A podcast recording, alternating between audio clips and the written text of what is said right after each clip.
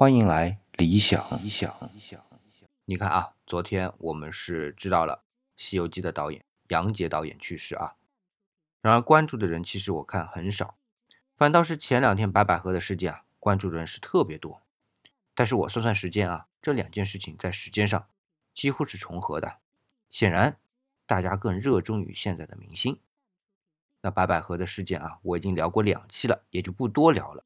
不过呢。最近的事件的转机是在陈羽凡的一个视频上。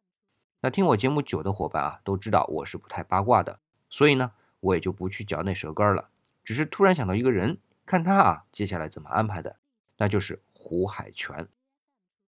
那作为羽泉组合啊，在中国的流行音乐圈内呢，是积攒下了很好的口碑。而如今一招不慎啊，也不知道什么时候呢，能够再次看到羽泉组合的再度现身。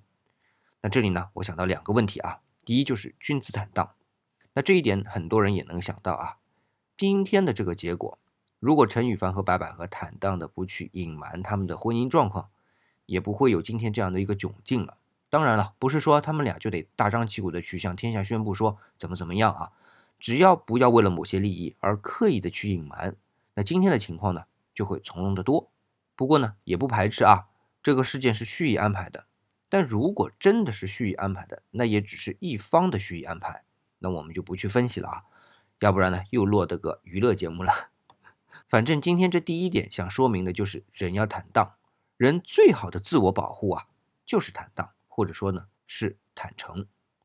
那第二个我今天要和大家说的问题就是，人们现在所处的环境啊是错综复杂的，那每一个人都不是独立存在的，都是相互牵连的。那通过这个例子啊，我们也看到啊，从白百合到胡海泉，看似不相干的两个人，因为某些看不到的关系相互牵连在了一起，而且这一个事件一旦触发，这层看似不相干的关系啊，就会浮现出来，而造成呢对他人的不好的影响。那所以回到第一个问题上啊，坦荡或者说是坦诚，不光是对自己的最好保护，也是对他人的最好的保护。虽然暂时间啊看不见这一层关系。好，今天的节目呢就到这里，感谢你的捧场。你对我今天提出的这个观点有些什么想法？可以在节目下方的留言区给我留言，一起来讨论啊。那更多的讨论话题啊，可以来关注我的公众微信号，叫理想主义，李是木子李。